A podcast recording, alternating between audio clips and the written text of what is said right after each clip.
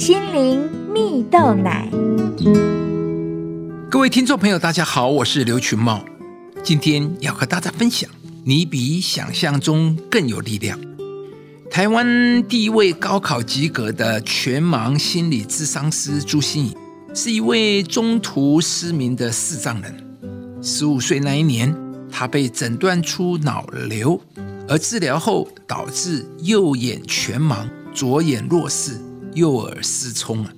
读高中时，朱心怡也因为无法参与同学的活动，逐渐意识到自己是一位视障者。当时他的爸爸仍要求他必须独自上下学，因此他也曾在上学途中摔得鼻青脸肿，情绪崩溃。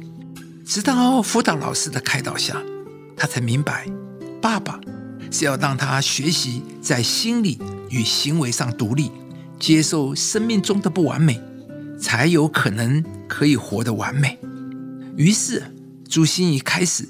向同学沟通视障生活和感觉，也从与人的接触中逐渐发现自己对心理辅导很有兴趣。然而呢，视障身份却让朱心怡常常被拒于门外。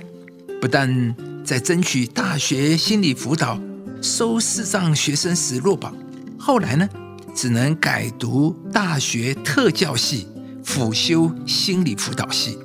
而毕业后求职也是四处碰壁啊！但朱心怡的父亲告诉他说：“每一个人都有自己的残缺，只是他的残缺很明显、很表面，不用为了自己的残缺难过，更不要觉得这是无法翻身的残缺。”因此呢，朱心怡始终没有放弃，在一连串智商挫败经验当中。他努力克服失明限制，挑选合适个案，苦练能够更多感受他人情绪的方法，而找到合适自己的智商师角色。而辅导的对象从八岁到八十岁都有，成功的成为一名视障心理智商师。亲爱的朋友，每一个人都有自己的残缺。但那不会是你无法翻身的理由。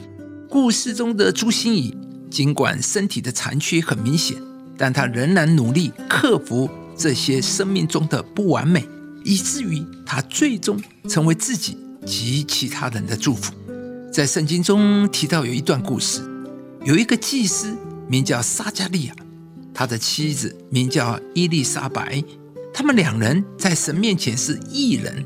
遵守一切的诫命礼仪，没有可指责的，只是没有孩子。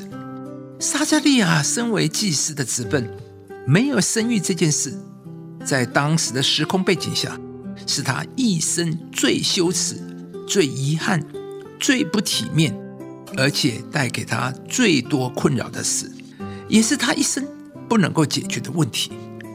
而然而，上帝却使用他的遗憾。成为神迹发生的所在，让伊丽莎白在年轻老迈时为撒加利亚生了一个儿子。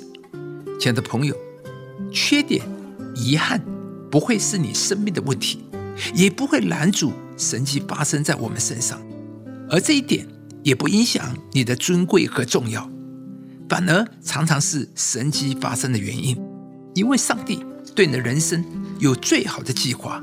今天呢，就学习对你最羞耻、最遗憾、最软弱或最不喜欢的地方，向上帝献上感恩吧。